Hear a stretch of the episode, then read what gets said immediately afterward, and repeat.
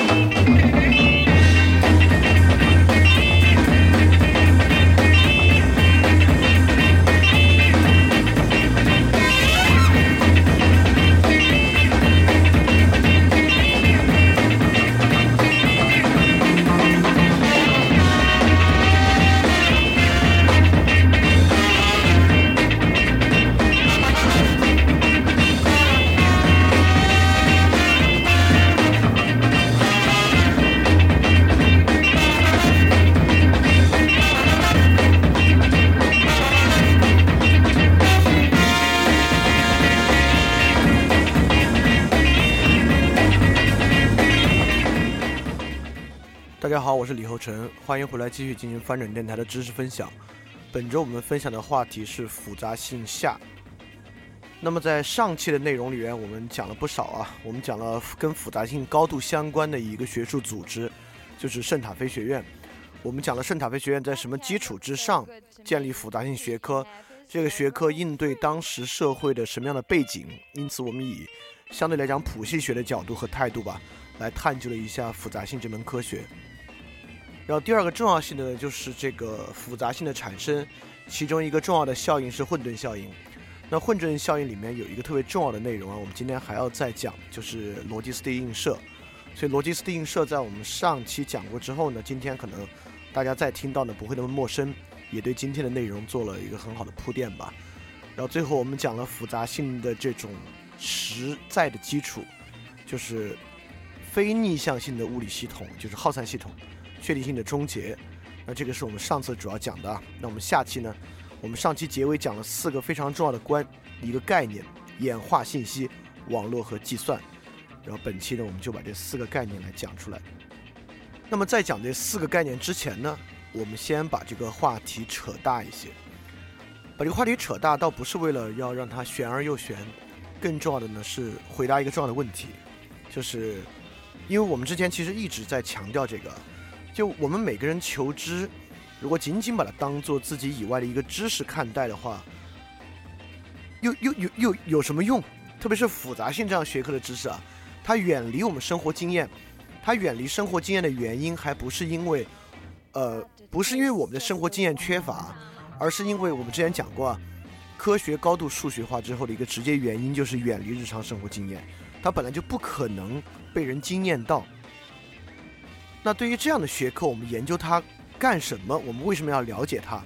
所以最开始我们在讲这个四个概念之前，把这个话题拉大，就是要来回答这个问题。嗯，当然我这里只会提出问题，不会不会给出答案。在今天的最后，我们来给出这个答案。所以说，我们先把这个问题问出来吧。这个问题就是生命到底是什么？现在你可能还没觉得这个问题跟复杂性有很大的关系啊。事实上，这个问题跟复杂性有相当直接的关系。我们随着我们的论述，你会更容易感到这一点。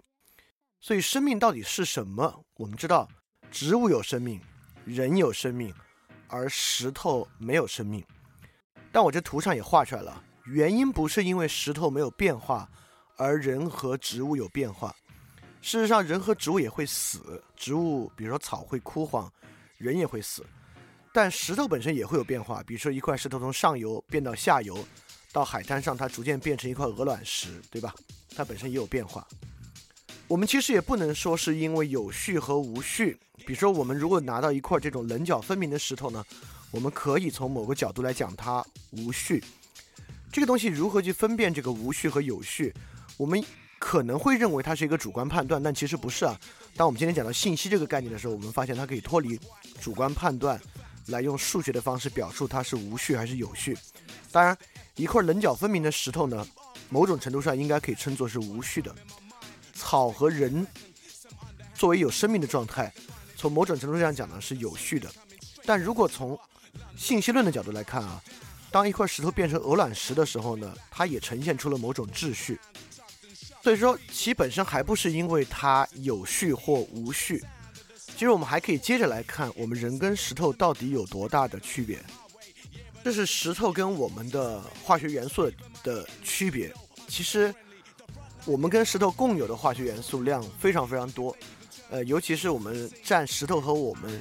第一位的化学元素都是氧，占了石头的百分之四十六点六，占了我们也非常类似，占了百分之四十五的样子。当然，呃，如果有一点生物知识的同学应该知道啊，呃，一个很大的区别是，地球上所有的生命形式大概都有含有碳，当然我们也知道非生命形式一样含有碳，木炭和钻石，对吧？但大量的生命形式本身都含有碳，所以地球的生物呢是一种碳基生物。那么石头里面呢确实是不含碳的。说到这个层面上呢，我们跟石头从化学元素的组成之上呢，当然有很多的区别，但分别占我们两接近百分之五十的呢，都是氧元素，看起来也没有那么大的区别。但很快就出现一个很大的区别，呃，我们知道人是高分子化合物，意思是说，构成人的分子啊是体积很大的，比如说蛋白质的体积就很大，它大于构成石头的分子。那原因呢，就是因为。我们身上类似于碳这样的元素、氢这样的元素，或者呃类似于氨这样的元素，它事实上都很容易构成这种大的分子。那么石头呢是由比较小的分子构成的，但就即便是说这一点，其实可能也没有完全展示出我们跟石头的本质区别，它仅仅是大小嘛。当然我我们有意识，而石头没有，但是我们有意识，黑猩猩也有意识，对吧？所以说。今天所有这些问题呢，我们希望在复杂性里面能够给予它一个答案，就是我们跟石头的区别是什么，甚至我们可以用以回答我们与黑猩猩的区别是什么，我们与海豚的区别是什么，在复杂性的框架之内来看待这个问题。当然，对这个问题看待本身呢，包含对现有复杂性科学体系的某种批判或者说某种分辨吧。OK，那在正式开始说之前呢，我们还要再说最后一个。关于平衡态的问题，上次我们讲到这个问题了，这次再提出来讲一遍。这次我做了一个图，它立马就应该变得非常非常的清楚了。也就是说，呃，假设有一口锅，我们可以把锅，呃，按照这个锅底朝上的方式来放置，就是一个凸起的弧形。我们也可以把一个球放在这个弧形的顶端。如果你的技术够好的话，这个球在这个弧形的顶端也可以维持平衡。或者你把一个把一个锅按照它正常的方式来放置，就是这个弧形朝下。那你同样可以放置一个球在锅底，也就是说，如果从平衡状态来看呢，不管锅朝向哪个方向，它的平衡状态呢都是平衡的。但是它的区别就在于我们上次讲过，一个稳健的平衡状态和一个非稳健的平衡状态。当一个球在锅的锅底的时候呢，你要让这个球脱离平衡态，反而要对其做功，甚至要做比较大的功。但如果你把一个锅它的凸面向上，把一个球稳定在上面呢，促使它脱离平衡带，可能只需要非常少的重功就可以完成。当然，这里有两个东西。刚才我们提到了一个词叫做有序，现在提到第二个词叫做平衡。这个时候，可能我们都应该在心里有一个警觉啊，当我们讲有序和平衡的时候，我们在什么意义上在讲有序和平衡？它是我们的一种感觉，是能够与我们感觉相融的一个。还是我们在客观的描述有序和平衡，因为我们在科学革命讲过啊，伽利略将科学区分为第一科学和第二科学。第一科学呢是研究与人的感受无关的科学，比如说实际的温度度数、光谱的波长、声波的波长。第二科学呢研究与人的感觉相关的，包括冷热、包括颜色、包括声音、音色等等等等的东西啊。所以说，呃，按照纯粹科学的合法性来讲。当我们今天使用平衡或使用有序的时候呢，它需要是与我们的感觉无关的东西。但我们上次讲了，复杂科学的产生就是物理学介入社会生活的一个过程。当物理学介入社会生活之后呢，复杂性不得不去研究那些原本属于第二学科的研究要素，那些与人的主观感受不能叫我们说没有主客区分啊，与人的感受相关的东西。好，我们现在抛出的问题足够多了啊！什么是生命？我们与石头、我们与黑猩猩的区别是什么？包括有两种平衡状态。那这些要素我们先放在这里。那我们现在开始来讲今天正式的内容，来看这些要素是怎么被融入到今天的内容里面的。我们马上讲今天的第一部分，就是复杂性的哲学缘起。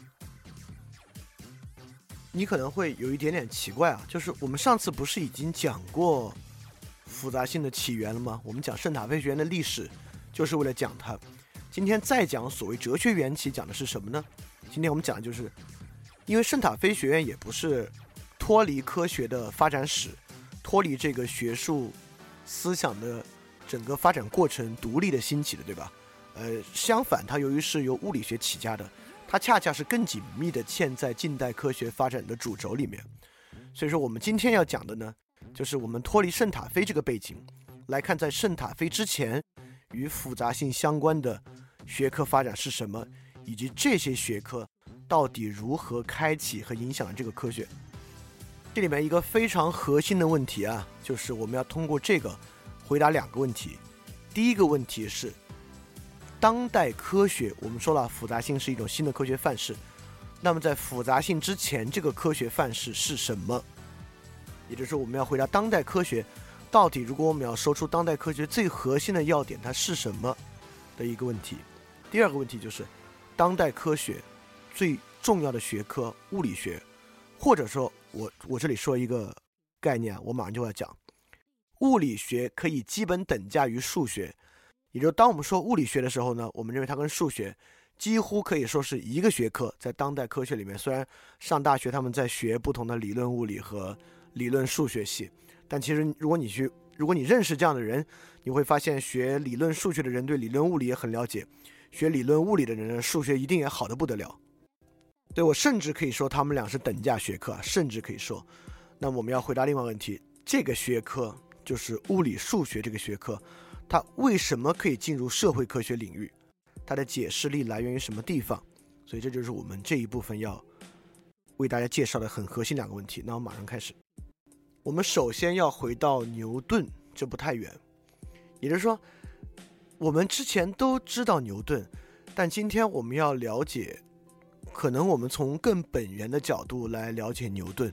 牛顿呢是大物理学家，建立了古典力学的古典物理学的整套基础，也带来了我们说它是现代社会的某个层面上的开端吧，也一点也不过分。但今天我们要尤其强调牛顿与数学的关系，也就是说，你看刚才我们说啊，物理学几乎可以等价于数学。之所以可以这么讲呢？就是从牛顿开始的。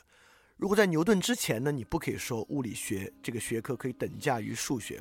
但牛顿之后呢，我们说可以了，因为牛顿的这本书不叫物理学，叫做《自然哲学的数学原理》。对，这个标题是拉丁文的，我也不会念，我就我我就我就不我就不胡念了。所以他讲的是自然哲学的数学原理。这本书成书于一六八七年，所以主要是讲数学原理的。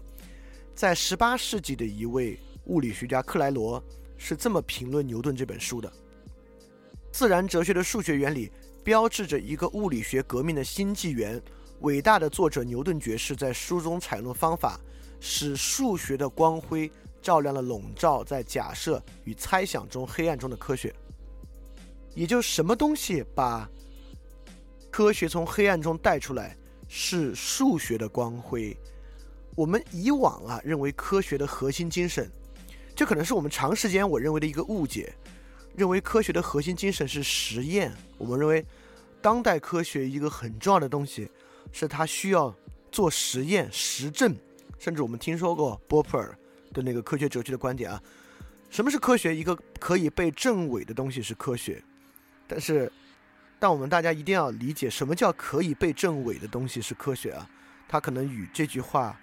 直观上听起来的意思非常不同，它直观上听起来的意思，更像是科学是被实验验证过的东西，但其实恰恰根本就不是。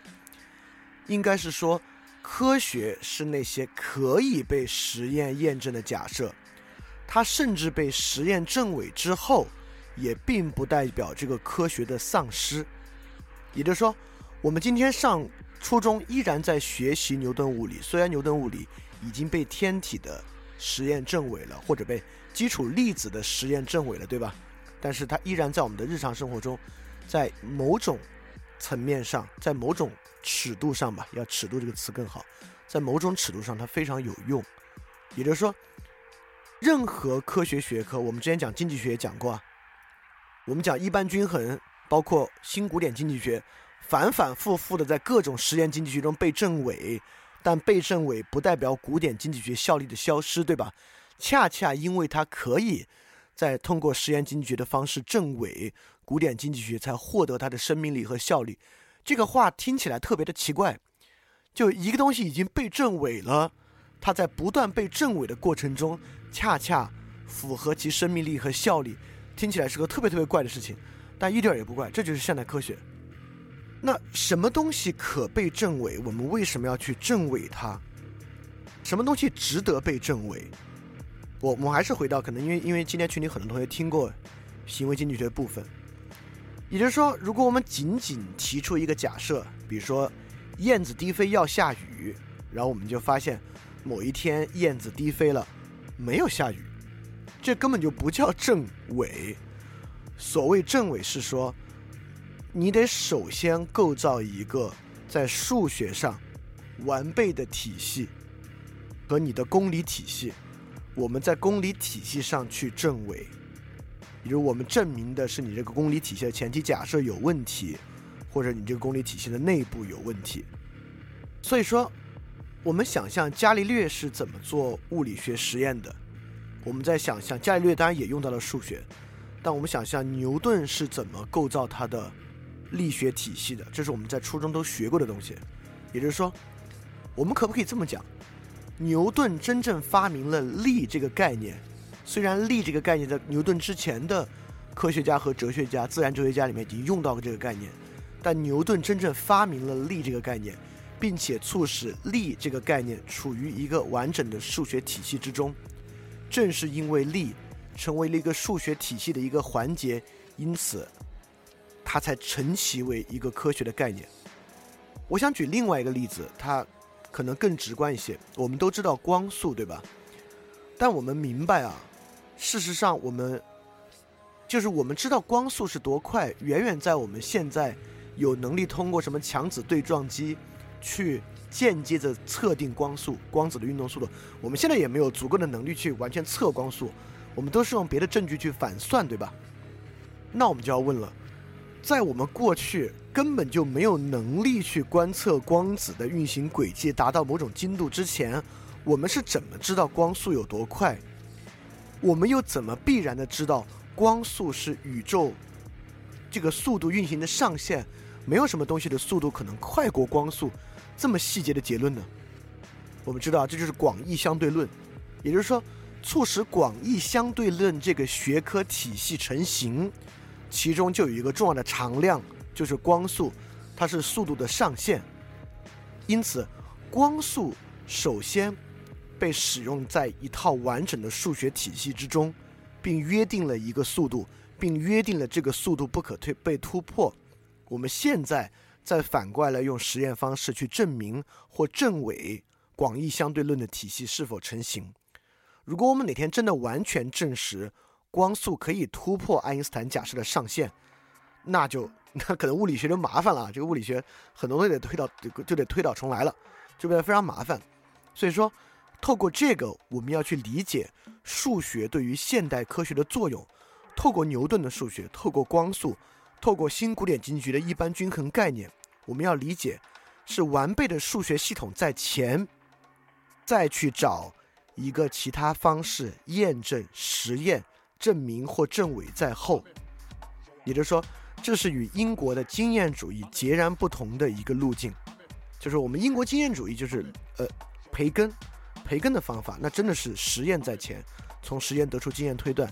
但在休谟提出了归纳逻辑的问题之后啊。现代科学，我们所谓现代意义上的科学，它能够成其为科学的核心，就是需要建立一个数学上的完备体系。你看，这是这是我们之前讲过，经济学为什么是一门科学的原因，而其他的社会科学在想办法让自己成为这样的学科，比如说，呃，现在有计量物理学、计量社会学，但是都还没有形成，就是因为所谓的计量社会学和计量历史学没有物理学，刚才说应该说说口误了，就计量的历史学还没有发展出类似一般均衡这么一个完备的数学体系在背后。那么我们现在介绍了一个科学非常重要的核心概念啊，就这个完备的数学体系在先，实证证明或证伪在后。那我们要说到一九一零年罗素与怀特海合著的这本《数学原理》，我们可以看啊，这本书，这本书肯定这个野心很大，它跟牛顿的书呢就只差了一半，就把牛顿的书前面自然哲学的拿掉了。你们看这个封面上的拉丁文其实也是一样。就是把这个自然哲学的拿掉，就是数学原理。这本数学原理呢，来源于罗伯特罗素年轻时候的一个宏愿。罗伯特罗素年轻时候想写两本书，这两本书写完之后呢，会促使一个统一。你们听啊，他想写一本书涵盖所有的科学领域，另一本书涵盖所有的社会学的领域。那么科学领域本这本书呢，从最抽象出发。逐渐向应用领域靠拢。社会那本书呢，从所有的应用出发，逐渐向抽象靠拢。因此，分别从抽象和应用，最后合成一个完备的系统。所以说，不要认为黑格尔之后没有人想做完备的学科啊，有的。但我们说黑格尔是最后一个亚里士多德式的学者，原因只是说他最后一个成功了，不代表。之后没有人想这么做。事实上，黑格尔之后，罗素想形成这么一套系统。事实上，我们今天还要介绍另外一个人，是一个当代人，也是复杂科学的一位领军人物 ——Wolfram。Wolfram 应该某种程度上认为自己已然形成了这么一个系统。这两位都是黑格尔式的，所以不必嘲笑黑格尔。就如果你走上这条道路，somehow 你都会想建立这么一套无所不包的完备体系。但很可惜。罗素在写这个第一本大书，从抽象出发，逐渐向应用靠拢这本涵盖所有科学的科书籍的时候呢，就遇到了他自己提出的所谓的罗素悖论。呃，太多数学东西我们今天不讲啊，就是之前数学那期其实讲过一点。呃，当然由于我的数学能力相当有限，我也不认为我能把数学完完整整的讲明白。那么，anyway，由于罗素悖论的原因呢，这本书花的时间比他想象中长得多。到他最后呢，他也只与怀特海完成了这本数学原理。他的第二本书呢，并没有完成，但数学原理本身非常了不得。数学原理本身，在牛顿的基础之上，又把这个数学体系往前推了一大步。这一大步呢，就是数学的逻辑主义。大家听这个数学别头大啊，因为我的数学能力呢，我肯定是用自然语言来讲数学的，我是不可能用相当数学的方式去讲数学的，所以你应该很容易听懂。那么，罗素与怀特海所开发的这个数学逻辑主义到底有什么要紧？它为什么这么不同？那我们先来讲讲，如果不是逻辑主义的数学是什么样？就在我们数学那期讲过啊。第一个是直觉主义，布劳威尔的直觉主义。什么叫数学的直觉主义？意思是说，直觉先于任何逻辑规则或原理，逻辑规则原理不过是检验直觉是否合理的工具，逻辑。规则不具备发现真理的价值，真理呢是用直觉通达的。就比如下面我引的是帕斯卡尔，也是大数学家，他的一些话。比如他说，推理是那些不明真理的人用以发现真理的迟钝愚笨的办法。孱弱无能的理智啊，你该有自知之明。我知道数学不好的人听到这个肯定就很高兴，因为这是大数学家说数学不如直觉啊。因为我们会认为，那我肯定。那那我我们有好的直觉就行了。当然，其实我认为一个人要获得好的直觉哈，其难度不亚于获得好的数学。现在大多数人呢有非常愚钝的直觉，就是可能比你的数学更差。你觉得自己数学很差了，但其实你的直觉比你的数学还要再差。当然，这是一种就是直觉主义。比如直觉主义认为只有实数才有价值，虚数等等的都是我们要不没完全搞明白，要么我们只是构造，我们在使用数学构造。那么第二种数学叫做希尔伯特的形式主义。形式主义认为数学的本质就是对符号的操作。比如说我这里讲了，这样就是数学一个相当本质的。就什么叫符号操作呢？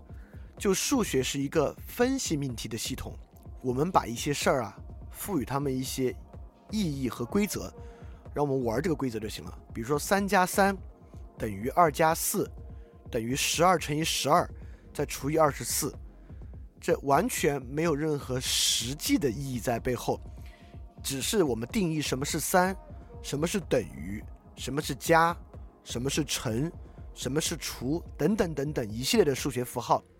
那么，在希尔伯特形式主义有个非常重要的东西啊，与我们今天讲复杂性有关，就是六这个数字，应该不是应该，肯定可以由无数的表达式表达出来，对吧？我们这里已经写出三个了，你就去想吧，有无数的方法，而这些表达式之间呢，彼此是等价的。形式主义认为，一个表达式一定可以在数学上。转化为其他的表达式，也就是一个数学命题，肯定有很多很多种表达式去表达它。希尔伯特是大数学家，希尔伯特也是一个数学乐观主义者。他虽然不像逻辑主义去相信数学的实在性，但希尔伯特本质上比较相信数学无所不包。希尔伯特在一九零零年啊提出过著名的二十三命题，就希尔伯特二十三命题。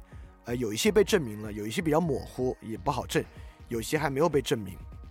我不完全，我不完全确定是不是有些还没有被证明啊。但希尔伯特这些大概是说，就是数学的能力很强，它是完备的，它可以证明一切真命题，等等等等等等的，这是希尔伯特的。所以形式主义认为一切数学表达都能够被替换为其他样式，应该有无穷的方式来做一个表达。但这个为什么会当代的科学很重要？哎，你一定要记住这点啊！就这个东西，我听起来这么抽象，或者听起来就是个符号游戏嘛？这东西为什么都会今天的复杂科学重要呢？一会儿我们讲到算法的时候，希尔伯特的形式主义呢，它的作用就浮现出来了。那我们现在来讲逻辑主义。逻辑主义呢，是由维特根斯坦的老师，德国的这个逻辑学家弗雷格首先提出来的。他说，始终要把心理的东西和逻辑的东西。主观的东西和客观的东西严格区分开，在他看来，逻辑呢是代表这种客观的东西，也就是说，逻辑主义包括那个维也纳小组逻辑实证主义，看来一切被实证的东西是客观的，当然逻辑本身是客观的，而且他们相信全部的数学都可以从基本的逻辑中推出，所以我们可以说，数学的逻辑主义呢是一种数学唯实论。唯实论就是说它是实际的啊。我们现在大概会认为力是实在的，对吧？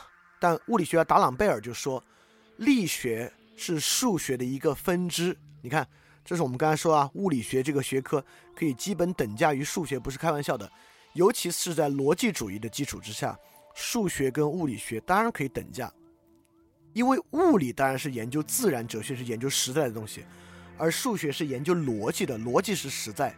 它当然呢，也就是，而且物理学的主要研究方法就是数学嘛。我们都知道，之前讲量子力学讲过，对吧？我们得出量子力学的原理根本跟实验一毛钱关系也没有啊，就是做所谓的思维实验，就是数学推论，提出假设，并用数学去形成一个完备性的公理系统。这就是我们基本上研究这个理论物理的方式啊。所以基本上就是一套数学家的方法。所以这就是数学的逻辑主义。那我们要去继续说，怎么理解数学是实在的，以及。数学为什么有这么大的魔力？就是数学的什么性质，导致它会成为一个这么强的东西？当然，呃，有很多科学我们能理解，但说数学的逻辑主义以及数学的唯实论，其实对我们来讲呢，已经没有那么容易去理解了。我们知道爱因斯坦为什么不满意量子力学，就是因为量子力学，爱因斯坦说嘛，上帝不掷骰子，也就是说，爱因斯坦认为一个好的物理学的方程啊。这个数学逻辑本身应该是确定性的，为什么爱因斯坦非要它是确定性的？就是爱因斯坦认为它是实在，对吧？这套公式本身是实在的。当然，我们讲量子力学讲过啊，就是哥本哈根诠释呢，呃，希望它有解释性，而不希望实在性。但也也就意意思是说，不是科学共同体都这么强调数学的唯实论，但是他们都强调一种基本基本上强调一种逻辑主义的数学形式。那么，什么叫数学能够从基本逻辑里推出呢？嗯，其实就像是我们之前讲过的欧几里得几何老举的例子，因为这个也很容易，大家初中就学过，就是我们从几条最基础的假设和这个逻辑出发，推出整个数学体系。就是数学不像这个希尔伯特讲啊，需要定义那么多的符号，整个这个符号逻辑体系是从最简单的东西出发的。我们知道，就在这个。数学原理这本书里面，甚至要论证一加一为什么等于一的证明，而且应该是在这本书比较中部啊才完成这样的论证。但比如说维特根斯坦或者希尔伯特，哦呃不是希尔伯特，维特根斯坦或者布劳威尔就可能会更强烈的认为一加一等于一，这需要论证吗？这直觉吧，这是我们的感觉吧。但在逻辑主义看来，当然需要论证。这个论证有什么好处呢？论证就形成了一种。唯一性和完备性，什么叫唯一性？大家应该好理解啊，就是说我们得到一个必然的结果。你大家想，我刚才举的例子啊，光速为什么必须是那个值，而且我们突破不了，它是一个常数，就是因为在广义相对论底下，它是一个常数，它是必然的，在逻辑上具有必然性。因此，当我们这么得出一套系统的时候。只能是这样，它没有别的可能，那它当然，它只能是真的，对吧？都不能说它在多大程度上是真的了，它这就是数学系统得出来，它只能是真的。这个呢是唯一性，唯一性容易理解。什么是完备性呢？完备性就是说，我们可以想象啊，一套连一加一都需要具有完备论证的体系，也就是说。当它具有完备性的时候，这个东西在逻辑上是滴水不漏的，在逻辑上是有完整的价值的。它从最基础的假设以及假设的合理性，到最后本身没有跳过任何步骤，获得一种完整的，而且既然是逻辑的，就是必然的一种必然的论证过程。就像温伯格说，他讲的是古希腊啊，他说古希腊没有一点东西像我们今天。对一个一个成功科学解释的理解，对现象必须有定量的知识。也就是说，我们刚才讲计量历史学和计量社会学，就像我们讲讲计量经济学一样。为何我们要去做计量历史学和计量社会学？定量的原因是什么？不是因为有数字可比较，是因为一旦有数字，就可以被带入公理体系。一旦被带入公理体系，就可以算出必然的答案和结果。也就是说，只有它作为数学表达式表达出来，并被放在一个逻辑主义的数学框架之内，它才可以得出一个必然的结果。所以，基本上现在的科学体系呢，就是以逻辑主义的基果的基础，加一些形式主义去弥补逻辑主义本身的缺陷，因为它是有缺陷的。比如说哥德尔不完备性定理，但今天我们就不准备。就详细的说哥德尔不完备性定理了，因为其实我也只知道它表面上什么意思，就它本身的论证呢，也已经超出了我的数学呃能力。但是我们一会儿会说啊，它大概是自我指涉的悖论，就它是有自然语言的表述方法啊，就是罗素他自己也讲过了理发师悖论啊，这他他是有这个自我指涉的悖论，自我指涉悖论一会儿我们还会说在其他地方也存在。所以基本上希尔伯特的形式主义论说出了数学的语法，这套符号变换语法。逻辑主义呢，跳出这套符号规则，从底层上完善了这个语言的完备性。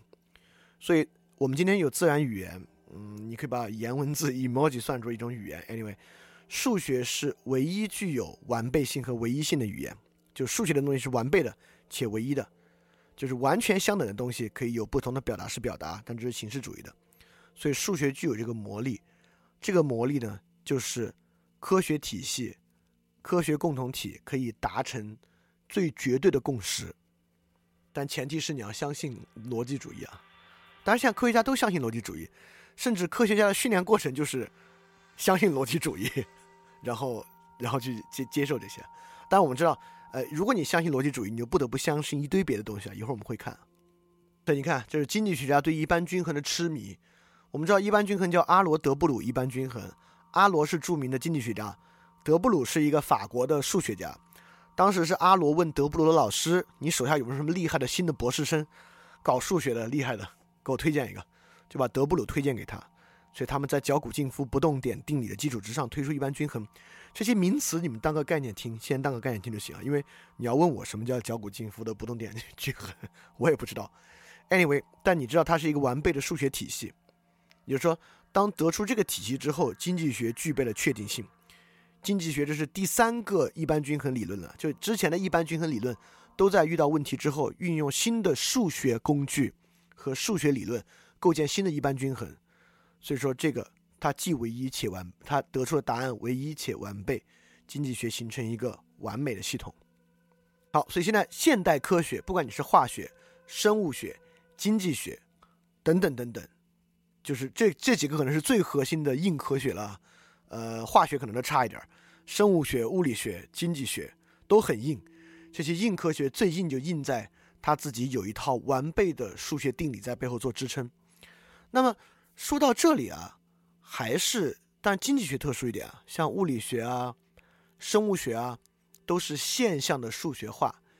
经济学当然也是现象的数学化，但这个现象看起来还是这个外在经济世界的现象，对吧？商品价格。交换是一些实在的现象，那有没有人去想，那我们能不能把心智数学化，能不能把语言去数学化呢？也就是说，在这个罗素看来啊，既然逻辑是实证的，那么人的思维呢，一定是可以逻辑化的。我们也知道，维特根斯坦最早期的逻辑哲学论，为什么叫逻辑哲学论？其实就是延续罗素的观点，要构造一套逻辑语言，对吧？把自然语言通过改造，完全改为一种逻辑语言，让它成为一种具有唯一性且完备性的语言，对吧？这就是语言的数学化了。但是维特根斯坦后期在做哲在写哲学研究的时候呢，放弃了这个道路。但维特根斯坦放这个道路啊，可不代表所有的英美的语言哲学家都放弃了。其中著名的卡尔纳普就没有放弃，也就是卡尔纳普。是对今天的类似于新的语言学、呃人工智能啊、呃或者复杂科学都很有影响的一个哲学家。那么除了外在现象数学化之后呢，卡尔纳普当然认为语言和意识也可以数学化。比如说，他对语言就说，所谓语言的逻辑句法，指那个语言的语言形式的形式理论，也就是。对这语言起支配作用的形式规则所做的系统陈述，以及对这些形式陈述中引出各种结论的阐释，我们称一种理论、一条规则、一个定义等等为形式的。如果这种理论、规则、定义既不涉及符号的意义，也不涉及表达式的意义，而仅仅涉及表达式组成那些符号的种类和次序，也就是说，他认为语言可以改造为逻辑系统。你可能听这个话，你有点听晕了。我们之前讲语言学讲过，什么叫乔姆斯基的自动机？乔姆斯基的构词法就是这个东西。所以乔姆斯基，因为卡尔纳普是提出了这个理念，但真正完成语言学的数学化的是乔姆斯基，就乔姆斯基构词法和乔姆斯基的语言自动机，本身就是彻底抛出语言里面的意义要素，把它构成一个理论形式体系的。当然，极强的受到了信息论的影响。我们今天会讲到信息论。所以说，我们之前讲了，从牛顿开始，数学具有这个不可辩驳的唯一完备性地位。从这个罗素和怀特海之后，那么基本传统的科学领域啊，就是在二十世纪初语境之下能讨论的科学领域，全部要变成一种数学式的学科。那从卡尔纳普开始呢，非科学学科最好最好你要变成一个数学的学科，这样才好。当然，维特根斯坦认为语言不能，因为语言涉及自我指涉，就 self-reference。事实上，自我指涉这个事儿，我们今天没法完全展开讲，呃，但是大家值得之后自己去了解。因为维特根斯坦对于这事儿的批判，图灵机停机问题、罗素悖论、哥德尔不完备性定律，这四个分别是他们各自领域可能最重要的对于人类理性系统的。缺陷或者理性系统不完备性的论证本身，其根本原因都是因为自我指涉，嗯，是这么一个原因。但这个我们今天主要是从科学的合理性角度论述它，就这个我们先暂时先不多说，但大家可以更多去了解一下。好，讲到这里，我们要接上复杂复杂理论啊，终于讲回到复杂理论了。也就是说，当逻辑成为一切的基础，具有数学的必然性公理和符号体系之后，我们之前说了啊，复杂科学为什么会有复杂科学？是因为事物蚂蚁与蚂蚁之间有依赖性，就是这个蚂蚁跟那个蚂蚁会互相影响，而且是不断循环的互相影响。所以我们不光要研究一只蚂蚁，我们要研究蚁群，对吧？我们要研究一群蚂蚁，我们必须从一群蚂蚁的层面上去研究这个整体。所以我们会发现，当我们认可了逻辑成为一切的基础之后，我们从整体上研究蚂蚁群几乎是个必然的事情，这就是个更高的抽象，也就是说，蚁群就是对蚂蚁更高的抽象。我们我们可以完全用语言学做比，蚂蚁就是一个语词，不管是一个公蚁、一个宾蚁、一个蚁后，它就是不同的语词。那蚂蚁之间形成的各种行为，比如蚂蚁行军啊，蚂蚁出去采东西啊，我们都可以把它当做语句。而整个这个玩意儿整体呢，就是蚁群，所以就像是语言整体与语词和语句的关系。当然，这个比喻未必有那么强烈的一一对应关系啊。但是我我在想尝试拿出一个呃东西来让你理解为什么蚁群是对蚂蚁个体更高的抽象。对，之前有观点认为复杂科学是反还原论的，我认为它仅仅是反对部分能够还原为整体。但它事实上，我认为复杂科学不反还原论，复杂科学只是提出了另外一个研究对象，这个研究对象就是它的整体，认为对它整体能够得出唯一且完备的公理体系去解释这个整体的一切，也就是说，这个整体可以被还原为一种数学表达，它依然是数学还原论的，所以整体论，所以说复杂科学整体论沿着这个逻辑主义的。思路出发啊，它几乎是我们一定会去研究的东西。所以说，当我们说到复杂性 （complexity），也就是说，我们切不可认为复杂性是研究复杂的，不是。复杂性只是整体抽象产生的一个现象。所以我这里分辨了一下，与其说复杂性是研究复杂的科学，不如说复杂性是研究一个抽象整体的科学。而我们遇到的种种复杂，比如混沌理论，只是我们研究抽象整体时遇到的一个麻烦和现象，而这个麻烦和现象很可能是我们了解整体的时候一个最需要攻克的东西，所以我们拿它来命名这个学科。这个学科本身不是为了研究所谓的 complexity，这个学科研究的是一种抽象的整体。我们用什么方式去描述一个抽象的整体？好。绕绕了一大圈，花了近一个小时，绕回来了。我们用什么方式去研究一个整体呢？这个问题问得好，就是我们上次讲的四个概念：关系、呃，这个演化、计算和信息。好，我们现在就来讲如何用这四个东西来研究整体，以及它怎么就复杂了。这四个东西形成的逻辑呢？我认为需要从关系入手。我们重塑上期的最后一个图啊，就这四个概念的结构。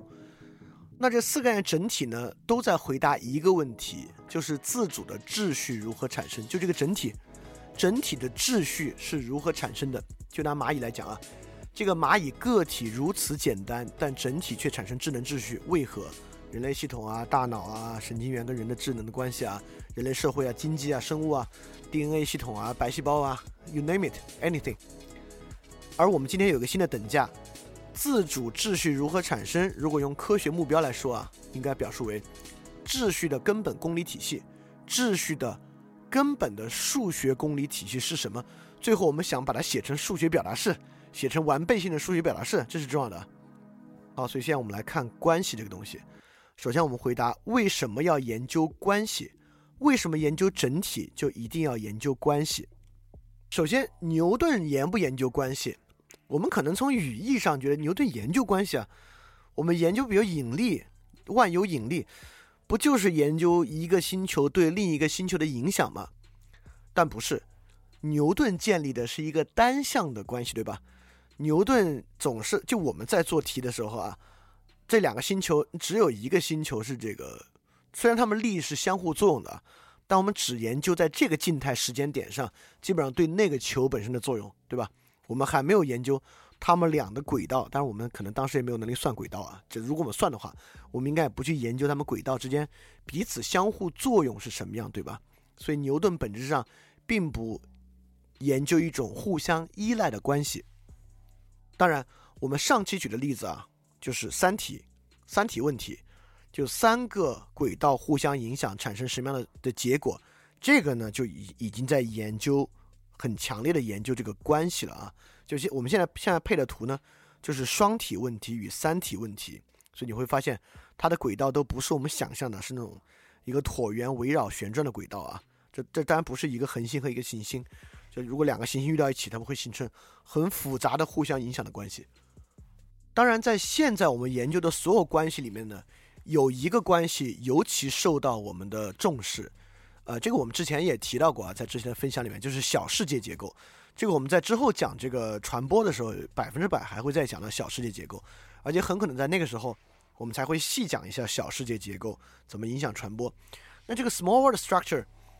呃，它事实上是我们发现，不光是社交网络的结构，它也是人类大脑神经系统的结构。神经系统也遵循 small world structure。什么叫小世界结构呢？也就是什么跟小世界结构不一样？但这以前讲过，我今天不在这不细讲啊。呃，一种叫做洞穴结构，就是全连接结构。我们可以想象，古代部落在洞穴里二十个人生活在一起，这二十个人彼此全都认识，或者是冷漠社会结构，就大家彼此不相连。冷漠社会结构，在他们俩中间的呢，就是小世界结构，就是我们分别跟不同的人相连，就这么一个结构。当然，我们还要说，当复杂科学研究结构的时候呢，它一定不是像我刚才那样去用自然语言描述它，它要寻求用数学方法描述的方式。比如说，这里就是三种不同的结构，一种是典型的星状结构，第二个呢是中心化结构。第三个这个 join up 这个结构就是小世界结构，它管它叫 join up。Anyway，这里面红色点是里面的结构洞啊，这个这个我们结构洞我们再说，是这种结构。那这个结构我们在研究小世界结构，大家就这么想吧。我们研究微博，你都用过微博吧？我们研究微博呢，我们就研究这些节点数量，就是微博里面到底形成多少连接的节点。就比如说我们五个人都彼此关联，那这个节点就多了。假设五个人是四个人彼此都不相连，只连接其中一个人的就是一个节点。呃，所以说我们研究节点数量，研究平均的节点数，就一个一个团块节点数，研究节点与节点的长度，研究任意两个节点之间平均距离。这个平均距离大家都听过啊，这个著名的理论叫做六度分隔理论，对吧？就是指在小世界网络之中，我们跟另外一个节点之间最长只有六步。所以小世界网络是一个信息传播速度非常非常快的网络结构，但这里大家一定要注意一个事儿啊，呃，这里其实是数学一个挺麻烦的问题，在这个地方呢，我们已经把一个看似定性的东西啊，把它高度数学化了，用了各种数学方式来描述它，但我们用数学方式描述一个结构，不代表我们得出了一个公理体系，也就是说。当我们今天看待复杂科学的时候，包括特别是一会儿我们看到信息论的时候啊，我们会发现一个特别重要的东西，就是我们有非常强的能力将一个东西数学化。这是现在很多学科能力非常强，很快我们就把一个东西数学化。就是如果你学过统计学，你也知道啊，就呃，你你你可能学经济学就会学统计学。我们今天有各种方式快速将一个现象数学化，一个社会学现象或任何东西都能够将其数学化。但数学化距离公理性的数学体系还有相当相当遥远的距离。当然，这是复杂性的困境。它何以复杂？就复杂在我们现在对于绝大多数复杂性的问题还没有能力建立一个完备性的数学体系。呃，我们来看看小世界这个为什么这么强大啊？就假设就像图如图所示，就每一个人像跳那个兔子舞一样，紧紧跟身边的两个人连接，形成一个圆圈，对吧？所以你到除你之外所有节点的平均长度，比如说你跟两个节点的距离是零，就是你的前后两个人，你跟距离你最远的节点啊，就是应该是你穿过圆心对面那个点，对吧？你跟它的距离就应该是圆周长的一半，对吧？所以说平均节点长度很容易算，那就应该是圆周长的四分之一，因为最长的是一半，最小是零，又是它的一半嘛，对吧？就是四分之一。我我我我，你看我已经很照顾大家了，连这个都要给大家推论一下。所以说，在一个圆圈形结构的呢，节点的平均长度就是周长的四分之一。当我们随机的把这个圆圈里面五个点跟其他点连到一起，我就直接说数字吧。当一千个点连成一个圆环的时候呢，平均路径是四分之一，平均节点长度二百五十。当这一千个点里面百分之五的点来连接，就是我们找五个点，找五十个点，找五十个点，让他们能够互相连接的时候呢，这个平均节点长度只有五十个点连哦，平均节点长度从二百五十骤降为二十。所以说，呃，就这样的数学表达，我们会发现它不是没用的，当然不是没用的。就复杂科学里面很多研究对于整体的描述方式，其实对于我们了解很多问题都非常非常有用。就平均长度对于传播当然非常重要，这是为什么我们讲这个媒体与传播的时候会再回来更详细的讲小世界结构和小世界结构的形成以及各种不同的小世界的结构，就是因为这套东西呢非常有用。那我们现在接着从复杂性的角度去理解它，也就是说，现在互联网其实还造成一种新的无距离的结构，呃，就是 Google。我们这么说，Facebook 的所有用户。我们假设 Facebook 没有这个隐私设置这回事儿啊，因为我不知道 Facebook 你能不能设置我不要在 Google 里被人搜到。假设就没有这条，是不是理论上我们可以搜出 Facebook 的所有人，即使他的名字是重合的，我们也可以用其他他的，比如其他身份信息，能够搜出所有人。在这个情况之下，我们使用 Google 合理的关键词，能够让我们与所有节点的信息距离为零。或者唯一，看你怎么去看这个事儿，就是最近，也就是说，我们可以理论上连接所有的人。这里我用了一个词叫做拉普拉斯妖的出现。拉普拉斯小妖我们在量子理论那期讲过，今天不没法完整的讲，但是我们还是说一下，就是大概说一下什么叫拉普拉斯妖。拉普拉斯妖是这样的一个小妖怪吧，它是一个热力学思想理论中的出现。呃，我我们假设现在生活在两间屋子里啊，一间屋子温度特别高，一间屋子的温度特别低。呃，我们知道在现实世界里面会发生什么，对吧？呃，当他们俩只要中间不是由隔热材料隔开的话，就就算是隔热材料隔开的，只是时间缓慢而已，这两个屋子的温度最后会保持一致，对吧？它一定有热传导让它保持一致。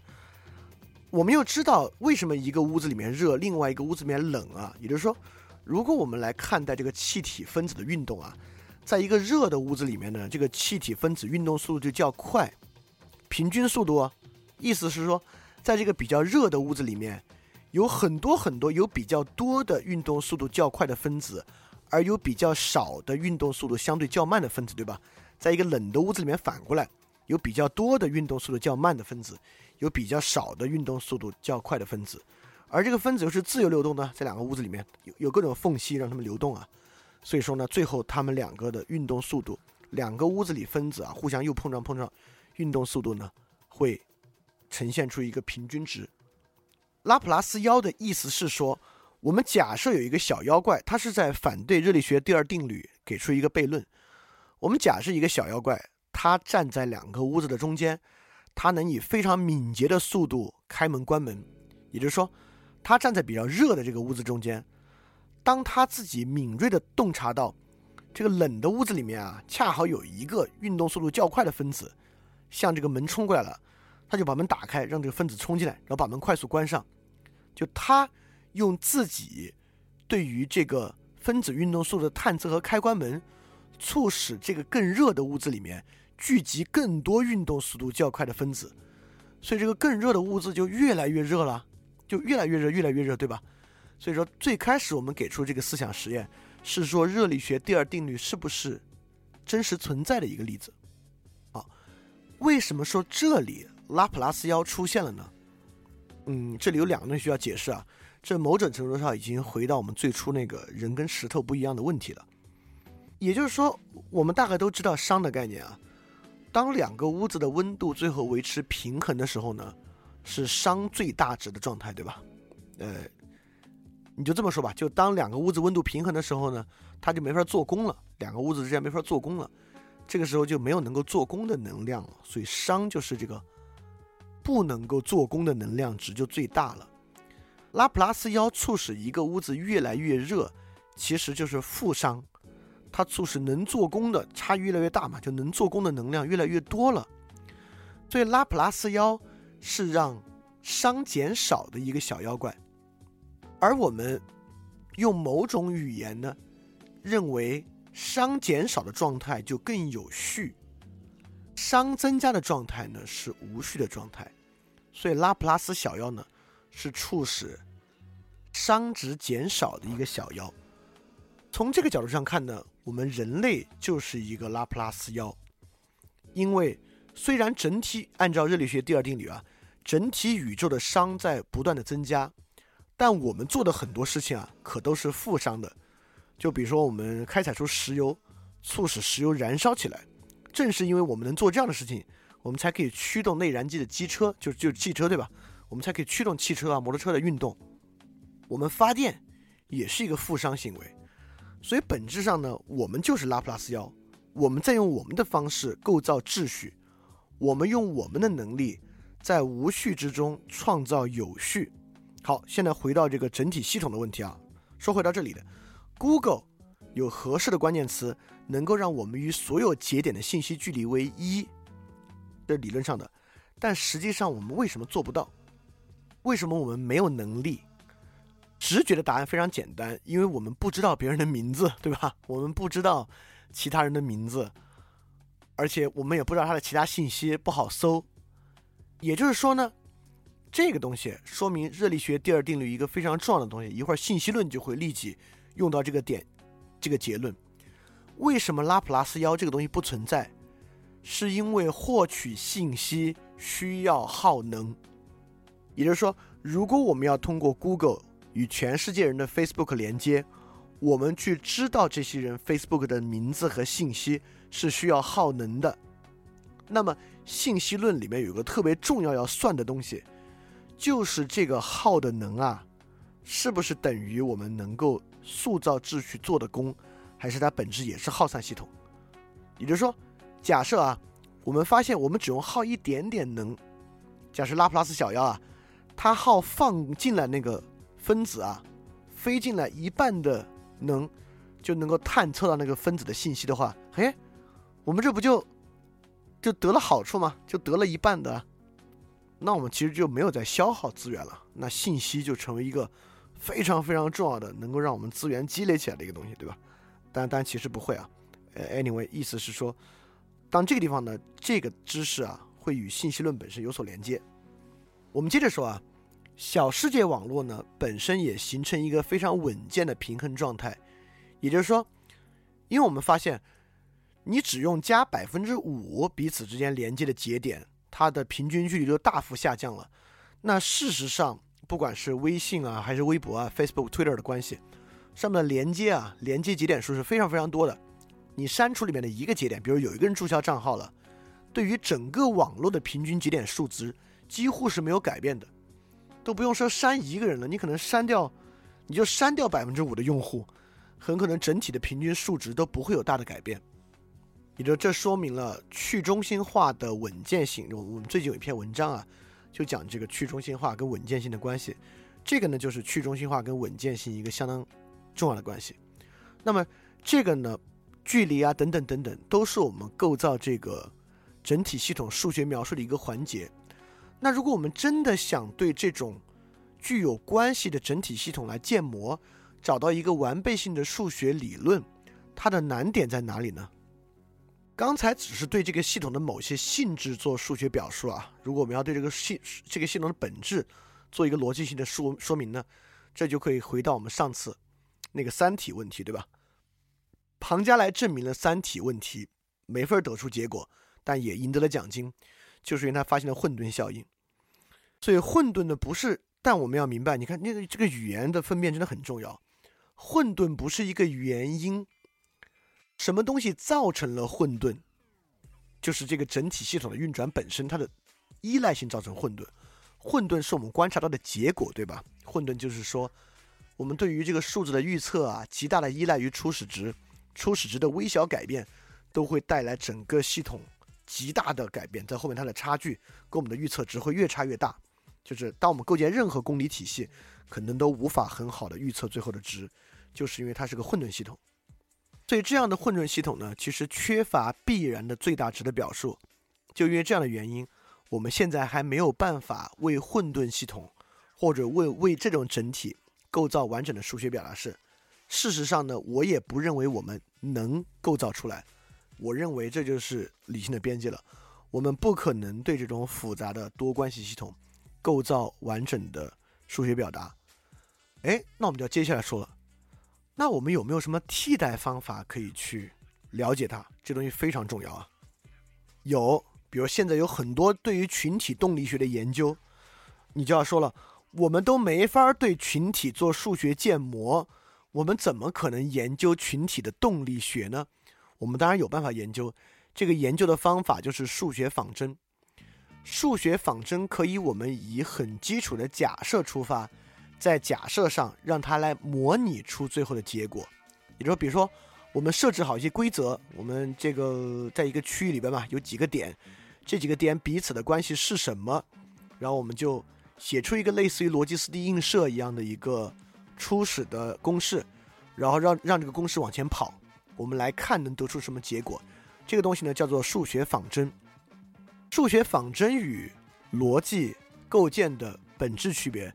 在于逻辑构建是先有完备系统再来算，数学仿真呢更像经验主义的，我们先算，来看我们能不能算出某种有趋势的东西。很多时候是没有，没有就没辙；有的话呢，我们就来看这个趋势，我们再来怎么构建。呃，比如说这是我我我我我看到的一个很好玩的软件，它叫 NetLogo，这 NetLogo 就是来做这个数学仿真实验的，里边有各种群体动力啊，关于整体研究的数学仿真。它最后就能输出很多曲线，有曲线我们能干嘛呢？我们就能够做数学的拟合。这个你学过最基础的这个数学都知道啊。假设它是个单调函数单调曲线，那我们就可以用一个二元方程来对它进行拟合，对吧？所以说，只要它能够有有趋势的曲线，甚至它是一个非连续性的曲线，我们现在都有合适的数学工具啊，比如在 Mathematic 里面就能够对它进行数学拟合，也就是说。拟合呢，其实远远达不到我们今天科学意义上所需要的，类似于一般均衡那样的一个体系。但拟合呢，能够将这种系统推回到某种实用主义。就它是不是最后那个逻辑必然性的真相？那当然不是了。但它有用啊，就是我们可能通过反复的这个仿真实验，都找到了一条类似的曲线。我们把这个类似的曲线呢，用一种数学拟合的方式表达出来。那最后这个数学公式啊。我们最后从这个曲线上反推出来的数学公式，虽然不具备必然性，也不具备完备性，但是它可以用。所以说，在今天我们研究整体的时候呢，基本上使用的数学方法就是这样：通过仿真实验，然后找到曲线，做数学拟合的方法。这个数学拟合的方法呢，不是逻辑必然性的，而且本身是实用主义的。那我们就要问个问题了：既然是混沌系统，我们为什么在做很多实验的时候，还能做出还能看出一个曲线呢？就有曲线代表某种程度上，我们可以说，它还是有一定秩序的，对吧？这就进入我们另外一个问题，就我们说蚁群啊，最这么简单的蚂蚁，形成了智能的行为，包括蜜蜂也一样。也就是说，从无序中怎么产生有序的？你看啊，这是另外一个思路，也就是说，研究整体和整体变化。我们没有办法形成一个数学完备性的公式，但我们有没有可能把它产生秩序的原因形成一个公式呢？那我们首先要去了解一下秩序怎么来的，对吧？这个秩序呢，就是我们今天第二个关键概念，就是演化。嘿，你是不是也听了不少我们的节目呢？如果你跟我们一样，觉得这个节目还不错，可能也挺重要。如果能让更多人听到，虽然可能效果不大。也可能会让这个社会变得好一点点吧。所以说呃干脆去转发一下好吗？让更多的人可能听到这个节目我们来试试它会产生什么样的效果吧。谢谢你的转发非常感谢你收听本节目。如果希望每周一加入微信群跟我们一起学习提出问题看到每次分享的 keynote 可以微信添加想借 joy share 想借的拼音 xingjie joy share j oy share 并说牛津通识读本就可以被我们拉入群中每周一起学习了欢迎你来。